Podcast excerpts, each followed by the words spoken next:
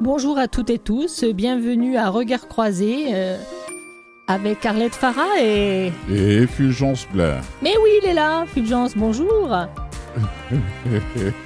Salut Arlette Alors, euh, aujourd'hui, Fulgence, eh bien, on va parler de bande dessinée. T'aimes ça, les bandes dessinées? Oui. euh, ah, il, réfléchit, Fulgence réfléchit. Est-ce que c'est une bande dessinée? Depuis que je suis devenu adulte, j'ai laissé tomber ça. Ah, bah non, mais c'est pas pour les enfants, c'est pour les adultes, tu vas voir aussi. Et en deuxième partie, qu'est-ce qu'on a? On va recevoir Léo Coupal Fleur qui, va, qui a remporté le Grand Prix antidote du concours d'éloquence d'Elita Langue. Parfait. Donc on part en chanson avec Véronique Sanson qui nous chante Mariava.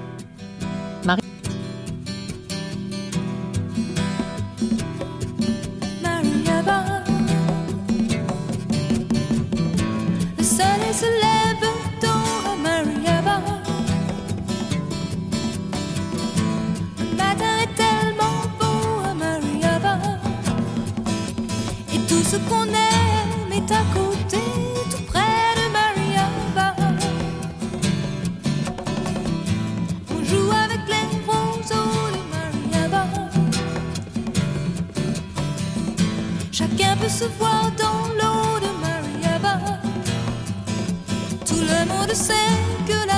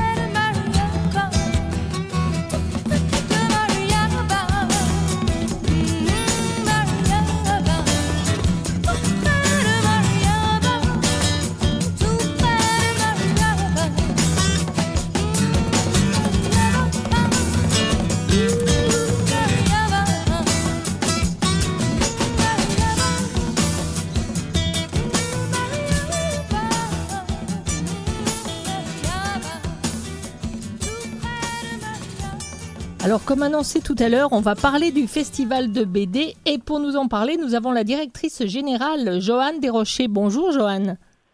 Bonjour.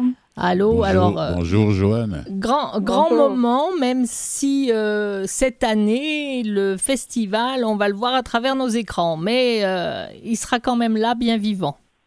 Oui, il sera là, il sera là, il, il y aura l'avantage de pouvoir être traîné partout au parc, euh, au salon, euh, dans la cour, sur la terrasse. Euh, on ben avec vous partout. En tout cas, bon, on verra pas les BDistes de très près comme d'habitude, mais quand même. Ah bon, on sera là. On sera là pour. Euh, il y en aura quand même euh, plusieurs qui seront présents par la programmation. Et puis voilà, je pense que c'est la, la, meilleure chose qu'on pouvait faire compte tenu des circonstances. bah oui, c'est déjà, c'est déjà beaucoup. Donc le festival a lieu trois jours, le 28, 29 et 30, tout en sachant que durant tout le mois de mai, il y a des choses à voir. Ça a déjà commencé, ça continue. Oui, effectivement. Pendant le mois de mai, il y a des choses à voir. Euh, d'ailleurs, euh, dans le cadre des euh, bibliothèques, les bibliothèques de Montréal offrent depuis depuis dix ans. C'est notre premier partenaire. Ils offrent des activités qui sont autour de la bande dessinée pendant tout le mois de mai.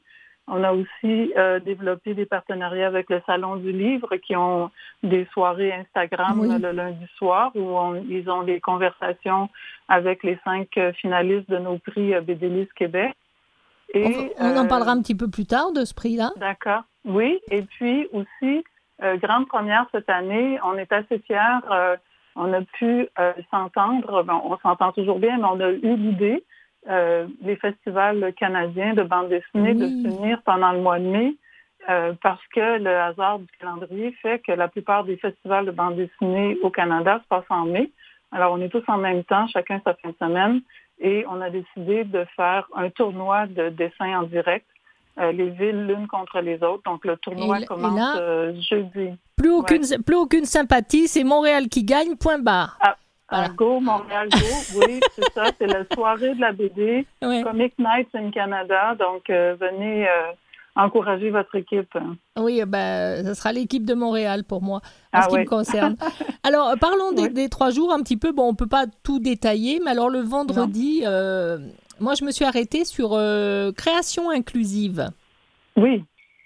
Oui, alors on est bien fiers de cette table-là parce que ça euh, paraît super euh, intéressant. Alors, on en parle. Allez, parlez-nous un petit peu de ça. Oui, en fait, euh, c'est un sujet qu'il faut, il faut aborder avec humilité et beaucoup de réflexion parce qu'on ne veut pas que ça devienne une discussion qui tourne en rond. Alors, on est allé chercher d'abord une BDiste qui a, qui a fait un livre, Emmanuel Dufour, qui a fait le livre sur C'est le Québec qui est né dans mon pays. Donc, elle a eu toute une réflexion euh, autour de l'autochtonie et on pensait que c'était intéressant de, de la voir justement euh, pour la création inclusive, comment elle a pu créer euh, et, s'initier dans ce monde-là pour créer comme il faut son, son album. Et on est allé chercher des gens qui travaillent dans d'autres domaines, des gens qui sont d'origine Wendat, une dame, Maud Lafleur, qui travaille plus autour du corps atypique. on a une un créateur de bande dessinée qui est une personne trans, donc qui viendra nous parler un peu de ce qui, qui est très ouverte sur cette transition-là qu'elle qu'elle vit. Donc, comment on, vit ça et, comment on est comme créateur de BD.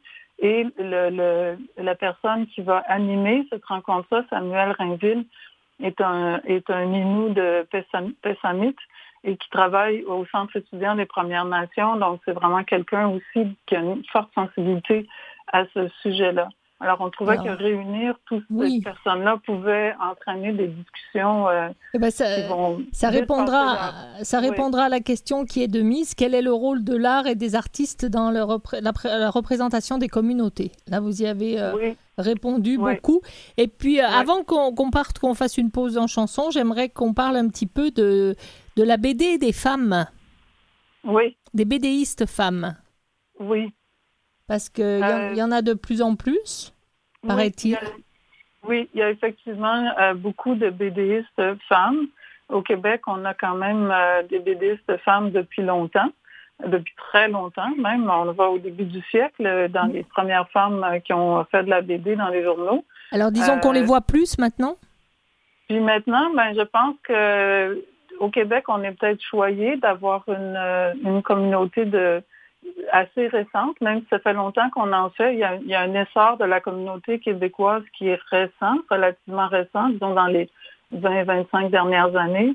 Donc, on n'a pas une, on, on, s'est développé dans un, la BD s'est développée dans un moment où euh, la société était plus ouverte aussi aux femmes, où les femmes ont commencé à prendre plus la place, puis ça se reflète dans la dans la présence des femmes euh, en bande dessinée au Québec. Je dis pas que c'est parfait, je dis pas qu'il n'y a pas de la place à gagner, mais je pense que elles ont des, belles places dans les, dans les catalogues des maisons d'édition des femmes au Québec, de plus en plus. Puis elles font des choses qui sont magnifiques. Là, on a Sophie Bédard, par exemple, qui a gagné l'année passée pour le BDS Québec et qui vient de gagner pour le Dog, le Dog Award.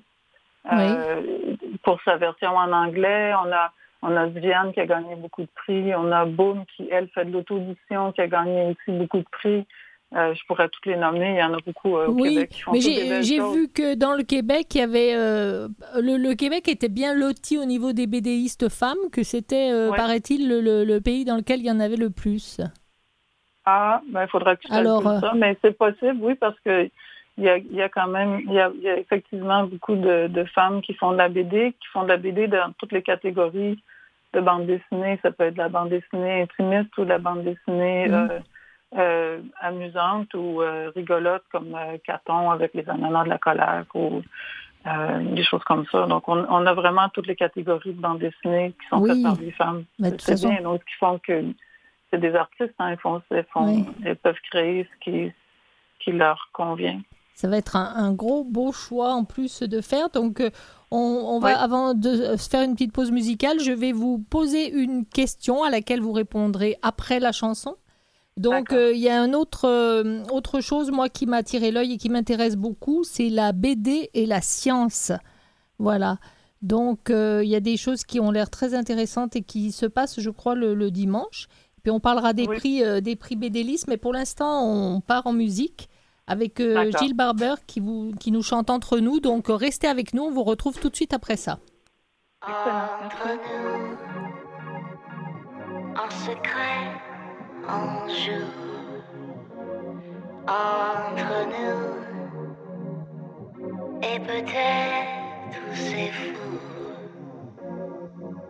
Entre nous, on se souffle un petit bisou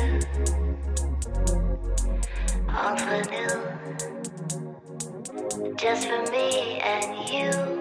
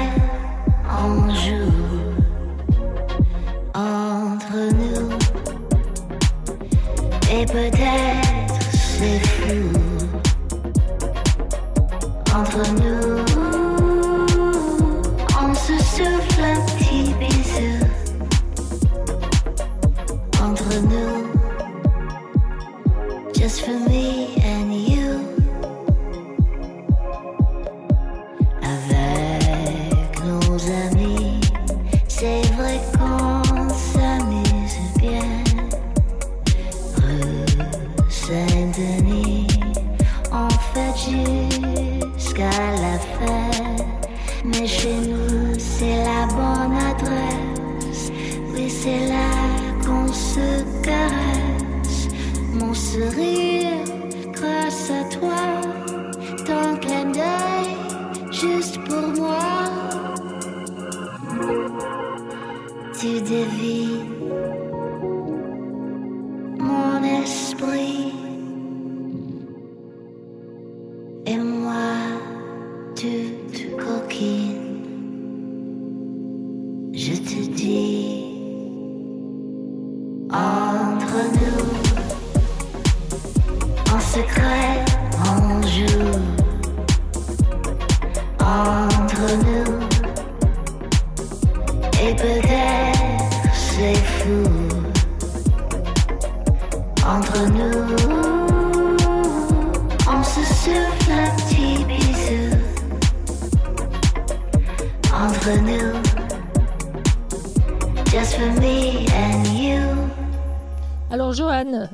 Desrochers est toujours avec nous. Donc, on parle un petit peu de, la science et de la bande dessinée. comment apprendre des choses scientifiques et les faire passer avec humour dans une bande dessinée? Oui, effectivement. Alors, euh, on a réuni euh, des gens qui font qui font de la bande dessinée scientifique un peu leur leur nouveau métier ou qui qui, qui en font qui, qui, ont utilisé la bande dessinée pour parler de science. Et on, on a donc Héloïse Chauchois, qui a travaillé euh, sur euh, La fabrique des corps, qui était son premier livre. Ah oui, je connais ça. Oui, donc c'est elle qui a travaillé là-dessus. Et puis son dernier, je pense, qui s'appelle L'intelligence artificielle, le miroir de nos vies. donc, ce sont des livres qui, qui, qui démystifient un peu ce que c'est que la, que, que, la, que la science. Et qui, puis, qui, nous la ramène à une compréhension peut-être plus facile. Oui, c'est ça, qui amène à, ça, aborde des concepts qui sont quand même fondamentaux, mais ça, les amène d'une façon peut-être un peu sous un angle qui est un peu ludique, donc qui permet d'apprivoiser le sujet, qui n'est pas toujours facile. Euh, on a Richard Valran, qui lui est connu pour les laborats, les laborats qui, qui sont dans les euh, dans la revue euh, les débrouillards depuis plusieurs années. Donc, ça aussi, c'est une vulgarisation des laborats pour les enfants. Donc, c'est assez amusant. Martin PM, lui, euh, c'est peut-être un, autre aspect de la science en BD. Il travaille beaucoup sur la vulgarisation scientifique, par exemple, pour des chercheurs qui font des doctorats, mhm. euh, qui doivent présenter leur, euh, de façon résumée leur thèse de doctorat. Et il y en a plusieurs qui utilisent la bande dessinée pour vulgariser leurs euh, travaux de recherche euh, en mhm. doctoral. Pour ceux qui ont trop peur, euh, pour, ceux qui ont peur des, des livres de 200 pages et plus. Voilà, exactement. Donc, en fait, il y a, y a, deux choses qui sont présentées dans cette table ronde qui sont intéressantes, c'est-à-dire comment comment présenter la, bande dessinée en BD et aussi comment peut-être travailler avec des chercheurs qui ou des gens qui ont, qui ont, développé des concepts qui veulent les amener euh, au public. Et euh, on peut le faire par la BD. Puis l'intéressant euh, de ça, c'est que évidemment, il y en a plusieurs des gens sur la table ronde qui font des trucs qui s'adressent peut-être à un jeune public, mais mm. il y a aussi la, bande dessinée adulte qui peut effectivement traiter de sujets scientifiques et qui fait que on apprend beaucoup en lisant une bande dessinée qui parle de sujets scientifiques, même si on est un adulte. C'est vrai. Donc le traitement est différent. C'est sûr que le traitement est différent dépendamment du public auquel on s'adresse. De toute façon, allez voir sur le site, il y a plein plein de choses qui peuvent vous intéresser. Moi, j'en ai sorti deux parce qu'elles m'intéressaient plus, mais il y a plein plein de choses à voir. Parlons un peu des, des prix Bédélis. Oui.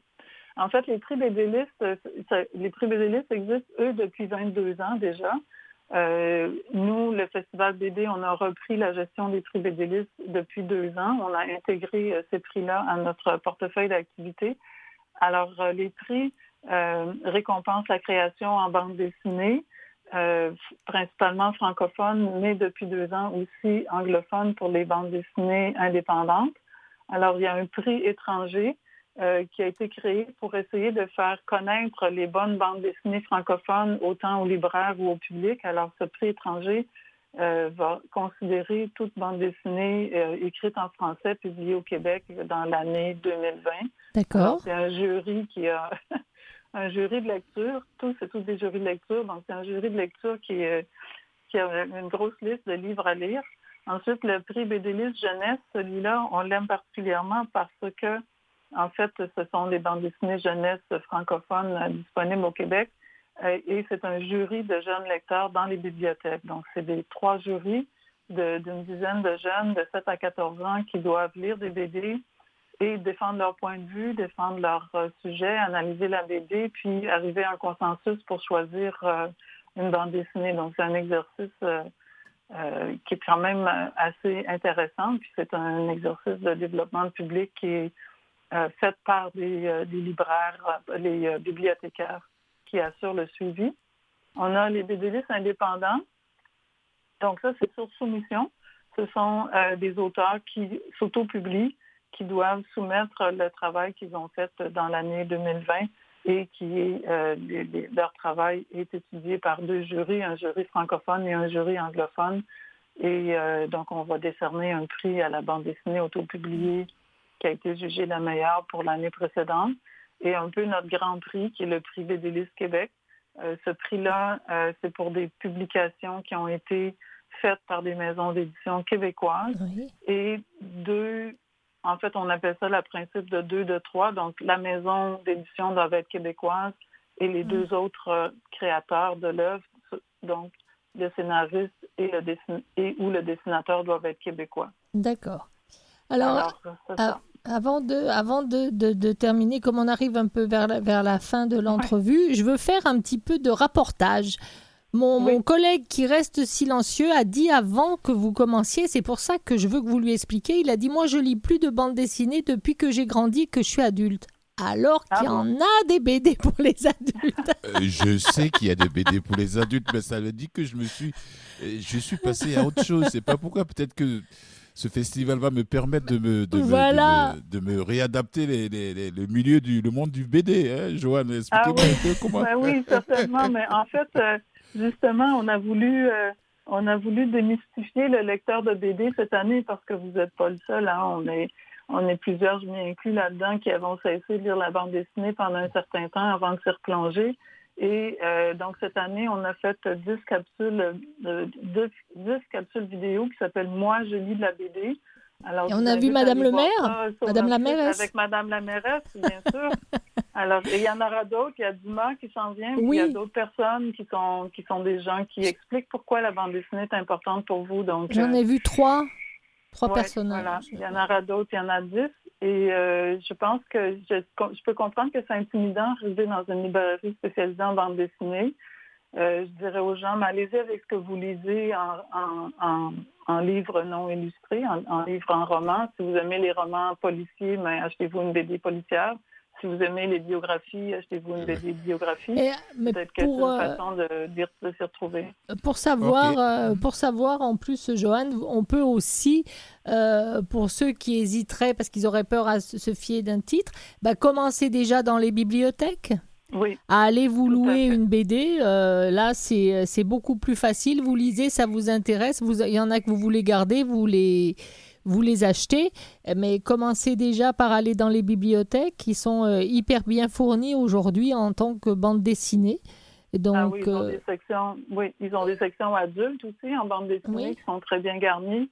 Puis en bande dessinée, vous pouvez en prendre euh, quand même plusieurs livres. Vous pouvez vous asseoir sur place, en feuilleter quelques-uns, c'est vraiment la meilleure façon. Ou rentrer chez vous et les rendre, ou, lire dans un parc. Mais enfin, en tout cas, euh, vous pouvez lire de la BD. Donc, euh, merci beaucoup, Joanne Desrochers, d'avoir été avec nous. Merci, Joanne. Donc, allez sur le site du FBDM et puis vous allez voir tout ce qu'il propose euh, pour le 28, 29 et 30 et tout ce qui sera proposé entre-temps. Merci à vous beaucoup. Au revoir et à bientôt. Au revoir. Merci.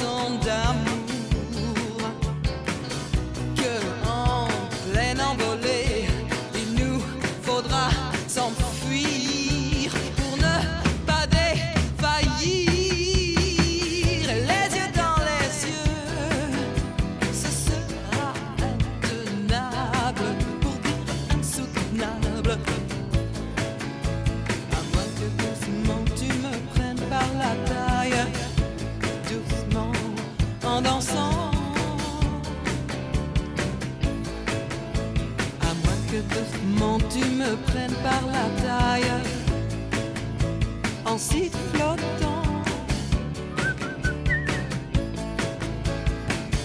Notre chanson d'amour sera si colorée.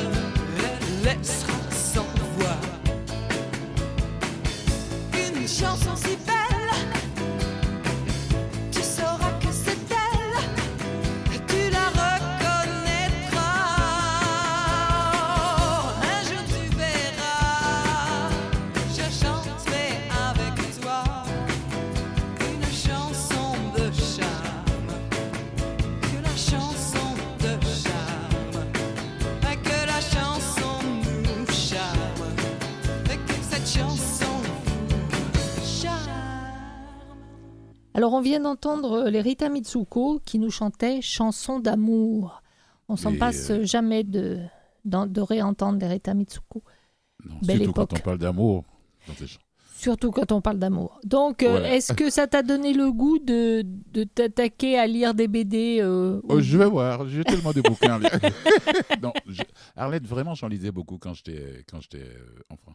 Quand j'étais jeune encore, vraiment, j'avais une Oui. collection de BD. Oui, voilà. mais- Je sais pas pourquoi j'ai relâché comme ça et quand j'ai. Il y, a des, il y a des choses. moi, j'ai eu un chroniqueur qui, qui nous faisait des chroniques sur les BD et franchement, il m'a appris à, à voir euh, des, des BD extraordinaires. Je savais même pas que ça existait. Donc, euh, ça t'a fait m'a il m'a donné le goût. Oui, il m'a fait découvrir Ah, ça. Je, je de, le lui de dois. t'y remettre.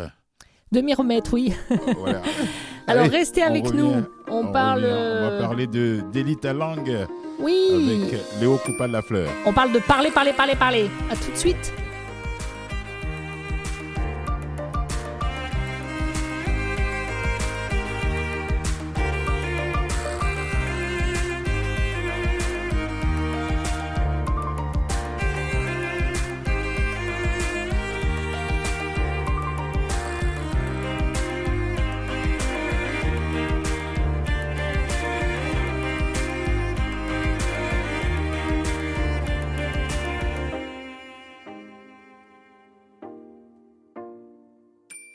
Vous écoutez Regard croisé avec Fulgence Blas et Arlette Farah. Blanc comme neige. Se dit de celui qui est innocent. Se dit de celle qui est sans tache. Blanc comme la neige fraîche recouvrant un pays qui dort encore. Là où le jour ne s'est toujours pas levé, mais où cet ancestral manteau blanc scintille déjà. Cette scène évoque des images de paix, de silence, d'innocence. Blanc comme neige est la dérive d'une expression française datant du 14e siècle, blanc comme noix, dont la signification est assez similaire, car noix serait devenu neige. Ceux qui sont blancs comme noix, comme neige, n'ont rien à se reprocher. Selon le dictionnaire Usito de l'Université de Sherbrooke, être blanc comme neige, c'est être sans reproche. Selon le multidictionnaire de la langue française, être blanc comme neige, c'est être innocent. Selon le dictionnaire Larousse, être blanc comme neige, c'est avoir une réputation intacte. Vous vous demandez alors où je m'en vais avec mes skis, à vous parler d'innocence et de la blancheur de la neige. En fait, c'est en m'y enfonçant jusqu'aux genoux que j'ai commencé à réfléchir plus sérieusement. La poudreuse immaculée dans laquelle je m'enlisais n'est pas loin du teint de ma peau, de celui de mes frères et sœurs, de mes parents et grands-parents, et de pratiquement tous ceux qui venaient avant eux. Mais cette peau, blanche comme neige, ne fait pas d'eux, de nous, des innocents. Pendant longtemps, ils ont pensé que la pâleur de leur peau les rendait exempts de tout reproche, qu'il en était de leur devoir de propager leurs bonnes paroles, complexe du sauveur ou white man's burden. Une fois la route de la soie rompue, il a fallu trouver de nouveaux chemins par où faire couler les profits. Pour sauver leur économie, de braves héros sont partis à l'aventure. Et le reste, c'est de l'histoire. Mais pas tout à fait. Des traités ont été signés, des lois adoptées et abrogées, des réserves créées. Les temps ont bien changé. La nouvelle neige est tombée. Mais les premières traces de ces hommes blancs teintent encore le sol où nous dormons. C'était il y a longtemps, tout ça. Mes ancêtres, j'en suis pas responsable. Ma famille n'a rien à voir avec tout ça. Moi, j'ai rien contre eux. Moi, je suis blanc comme neige. Exactement. Blanc comme neige. Et c'est ce qui fait qu'on peut se permettre de croire que ces histoires de génocide et de missionnaires ne sont justement que des histoires. OK, blanc comme neige. Mais je suis pas pour autant fait de la même laine que mes ancêtres. Non, probablement pas. Mais qu'ont-ils laissé dans nos bas de laine? Au creux de nos familles tissées serrées, nos villages tricotés d'un seul brin? Qu'ont-ils laissé dans nos rues, nos villes, nos églises? Mais surtout, qu'ont-ils laissé dans nos écoles? Abénaki, Algonquin, Atikamek, Krieyou, Innu, Inuit, Malécite, Mi'kmaq, Ganyongehaga, Naskapi, Huron-Wendat. J'ai appris le nom des 13 provinces et territoires canadiens au primaire, mais jamais ceux des 11 nations autochtones du Québec. On m'a enseigné les exploits de Christophe Colomb, mais jamais les ravages des pensionnats. Ils m'ont parlé du troc et des récits des premiers colons, mais jamais des conseils de bande, des chefs héréditaires ou de la crise d'Oka. J'ai appris qu'on ne dit ni indien, ni amérindien, plutôt autochtone. Mais jamais pourquoi cette fameuse loi porte encore un tel nom. Loi sur les Indiens. Pendant qu'on parlait de la crise du castor de 1690 et des canaux en écorce, pendant qu'on faisait des maquettes de maisons longues et qu'on chantait Annie on n'apprenait rien de la réalité des réserves. On n'apprenait rien du trauma intergénérationnel. Comment? Avant de parler d'éloquence, je vais. C'est une mauvaise nouvelle. C'est l'anthropologue, auteur et animateur Serge Bouchat qui nous a quittés à l'âge de 73 ans. Je parle de ça parce que hier, on a eu à le mentionner avec notre invité François Hugues euh, Leclerc, mmh. compositeur, qui parlait de la collaboration avec Serge Boussa, d'ailleurs, c'est, il faut lui faire un clin d'œil que la terre lui soit légère. Et puis nos condoléances à sa famille et à ses proches. On a déjà notre invité euh, au téléphone pour parler de ce jeune garçon qui vient de remporter un grand prix, grand prix antidote de l'éloquence. Faire druide. Léo Coupal Lafleur. Il a eu le premier prix. Et celle qu'on vient d'écouter, Sophie Catherine Dick, deuxième prix. Et puis après, on va écouter euh, Léo, bien sûr. Ensuite, la personne qui a eu le troisième prix. L'éloquence qui est un art qui engage le lecteur, le locuteur, corps et âme, la voix et le geste, la sincérité et bien sûr le naturel. Voilà. Léo, c'est le bureau de valorisation de la langue française et de la francophonie de l'Université de Montréal qui a organisé cet événement. Et, et, ça s'est mhm. passé la dernière fois, ouais. D'ailleurs, et puis Léo, il a décroché. je lui dis, c'est un étudiant encore, il est encore aux études. Voilà, euh, Léo, j'ai regardé, j'ai écouté, je voyais tous tes gestes, je me suis dit, quelle performance. Bonjour Léo Coupal-Lafleur. Bonjour. Bonjour Léo. Bonjour, merci beaucoup. Comment on se sent quelques jours après ou bien quelques semaines après cette grande victoire? Oh, ben, Ça fait quelques semaines euh, déjà, près de 4-5 semaines, mais euh, euh, toujours très content, soulagé aussi, puis ben, content en même temps des, des, des, conséquences positives que ça a comme, comme, cet comme cet entretien. Oui, oui, oui, oui. Étudiant en troisième année en bac au en sociologie, oui, qui a choisi de défendre l'expression française. Et puis moi, c'est ce que Léo a choisi comme thème qui m'a beaucoup impressionné. Voilà. Ça, c'est très important. Il faut que je vous le dise. Voilà. Hein, Léo, vas-y. alors, euh, ouais, j'ai pris. Euh, le, alors, mon expression, c'était être né pour un petit pain. Puis euh, l'expression. Comment, comment c'est venu? Oui, c'est connu, mais comment, comment vous est venu ça pour pouvoir. Euh, et puis aller décrocher le trophée avec ça? Oui, en fait, ben, la consigne du concours, c'était de lier une expression, expliquer son origine, puis la lier à un enjeu. Donc, euh, j'ai choisi Né pour un petit pain, puis je l'ai lié à mhm. l'enjeu de la décroissance en expliquant que peut-être qu'être né pour un petit pain, en en changeant la connotation, ça peut être une bonne chose, puis qu'il faut revenir au petit pain. Puis, euh, Puis j'en suis venu, dans le fond, choisir cette expression-là à cause qu'elle me permettait de, de, faire une tournure intéressante par rapport à cette idée de décroissance. Donc, c'est principalement à cause de, des possibilités créatives qu'elle m'offrait que, que je trouvais ça intéressant. Puis j'ai constaté que dans les médias, elle était souvent utilisée euh, dans une optique de... Elle était utilisée de sorte à évoquer une espèce d'idée de la réussite très individuelle puis américaine, de, de voir grand au niveau entrepreneurial, par exemple. Puis je trouve que c'est très limité. Puis euh, c'est pour ça que je trouve ça intéressant de dire on va voir grand, mais dans, dans un grand projet qui est de décroître. C'est ça. Et puis, bon, ben, de toute façon, chacun de vous était libre, chacun des candidats était libre de choisir ce qu'il voulait comme thème. Parce qu'il y a les violences faites aux femmes, le racisme systémique, iniquité. Les candidates et les candidats avaient déjà euh, de, la, de, d'élite à langue d'ailleurs. Et puis, il y avait plein d'autres choses qui, qui pouvaient être abordées par les. Vous étiez combien là au nombre de 10 hein, durant la finale? Exactement, on, était 10, mais euh, la sélection initiale, elle sélectionnait 15 participants qui ont suivi euh, six formations, donc au courant de l'hiver. Puis il y avait une deuxième sélection suite à ces formations euh, qui gardait dans le fond 10 participants. Oui, oui, oui, oui, oui. Être né pour un petit pain. Ouais, c'est se résigner à vivre pauvrement, quoi. Quelque chose comme ça de ce genre. En gros, ben, quand, le, Québécois l'emploie.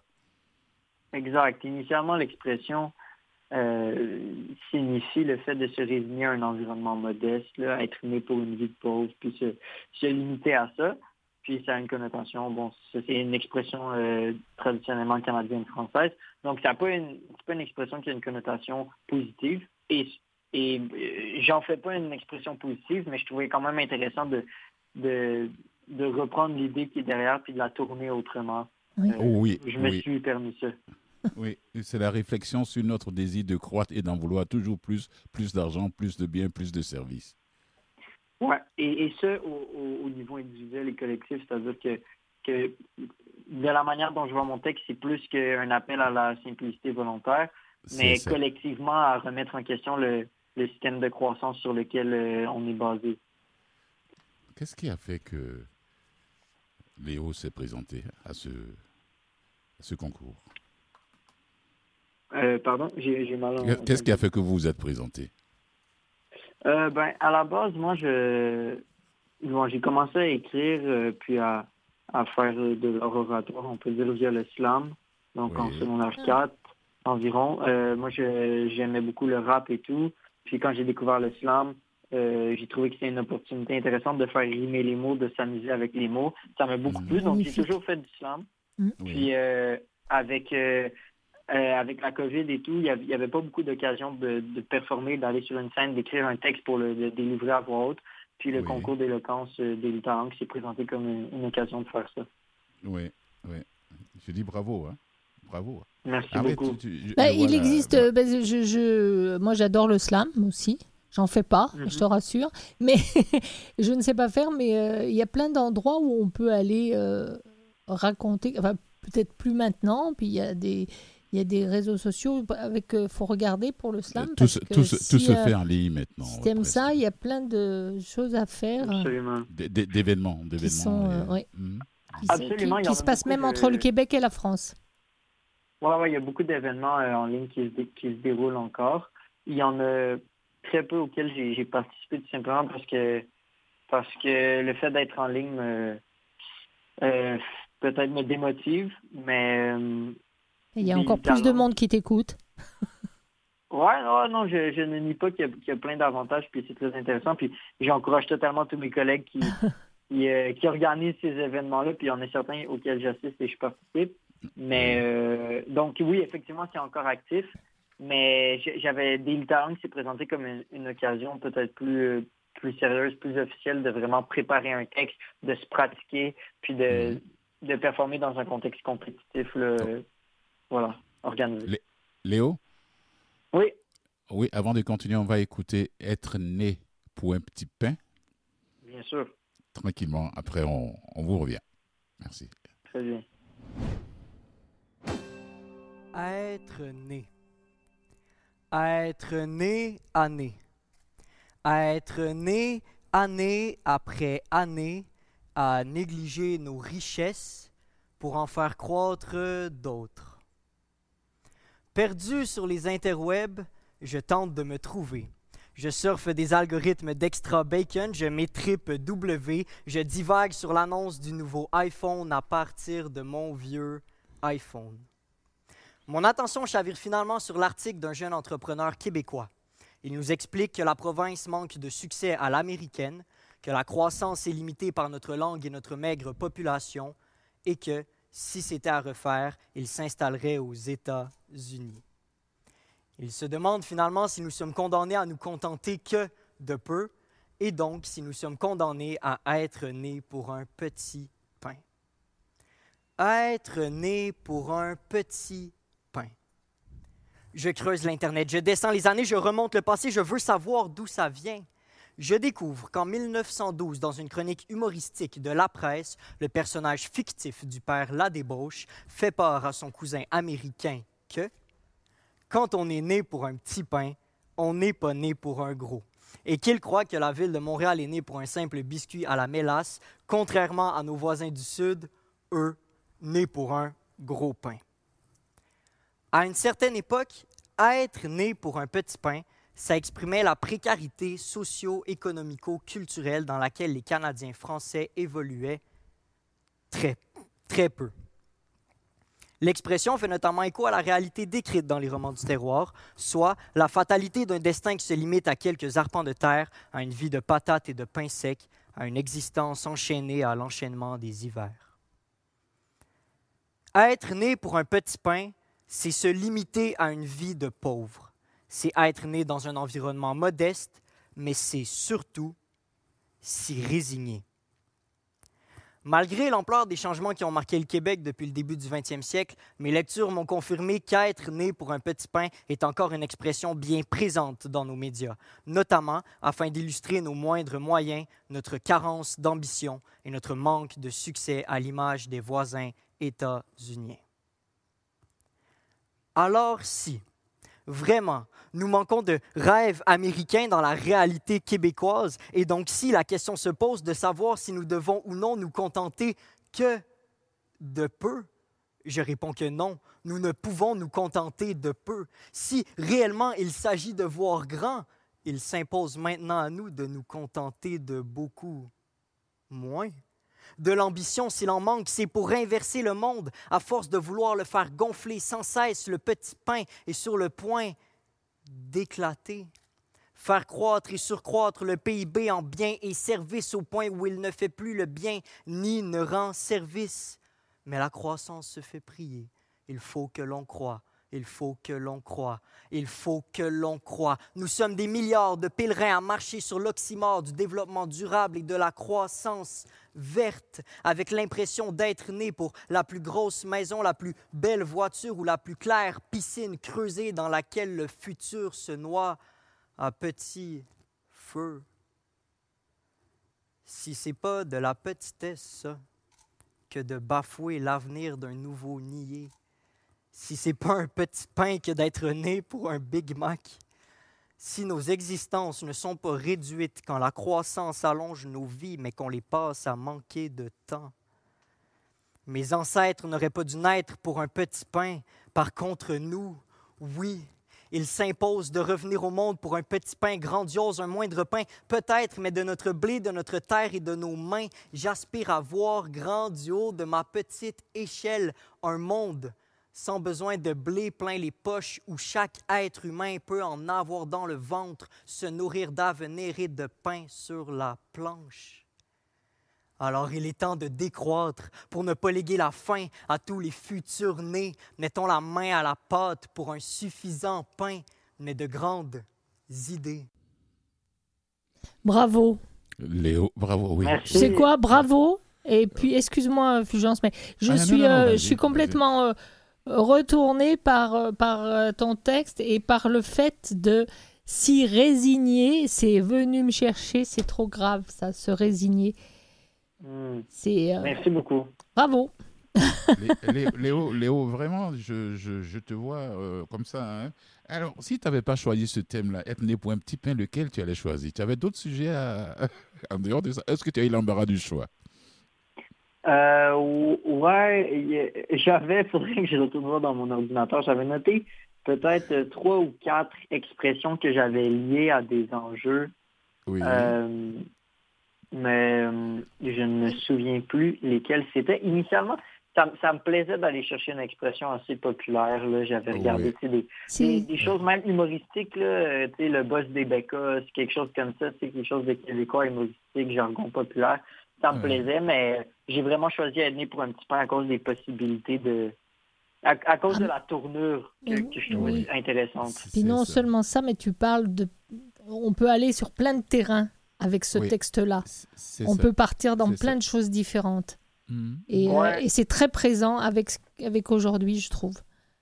Ben, effectivement, puis c'est ce que j'ai constaté même par après. Moi, eh bien, j'avais, je considère mon, ben, encore aujourd'hui mon texte comme très radical, mais je, mais je trouve ça intéressant de constater que, que le message n'est pas compris nécessairement de cette manière-là par tout le monde, puis je pense que c'est une bonne chose. Mais oui. Il y a des gens qui le voient à un niveau très individuel, de euh, se satisfaire des choses qui autour d'eux, de se satisfaire des petites choses. Puis je pense que c'est correct, c'est une dimension du texte, alors qu'il y en a d'autres qui le voient au niveau euh, plus global, plus systémique, d'une grande remise en question du, système euh, capitaliste. Mm-hmm. Puis je pense que c'est aussi quelque chose qui est dans le texte.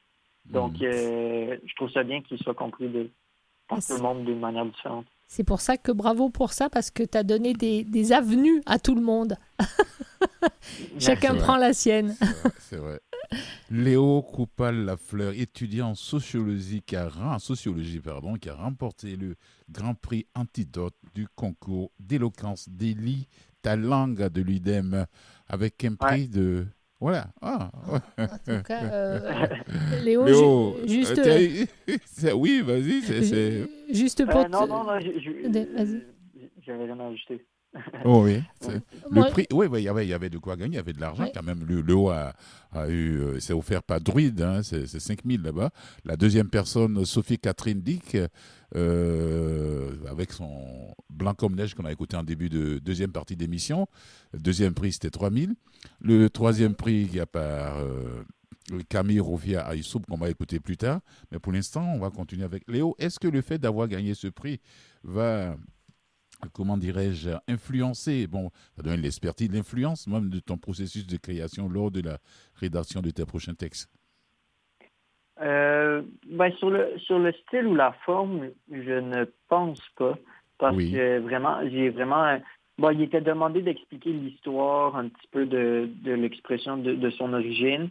Donc, ça, c'était une contrainte bon, que j'ai fait. Puis c'est un concours, je pense, qui, qui quand même, qui, pas qui demande, mais qui incite à, un, style de discours plus classique, même si j'ai gardé ma forme un peu slam, la première moitié est beaucoup plus euh, beaucoup plus classique.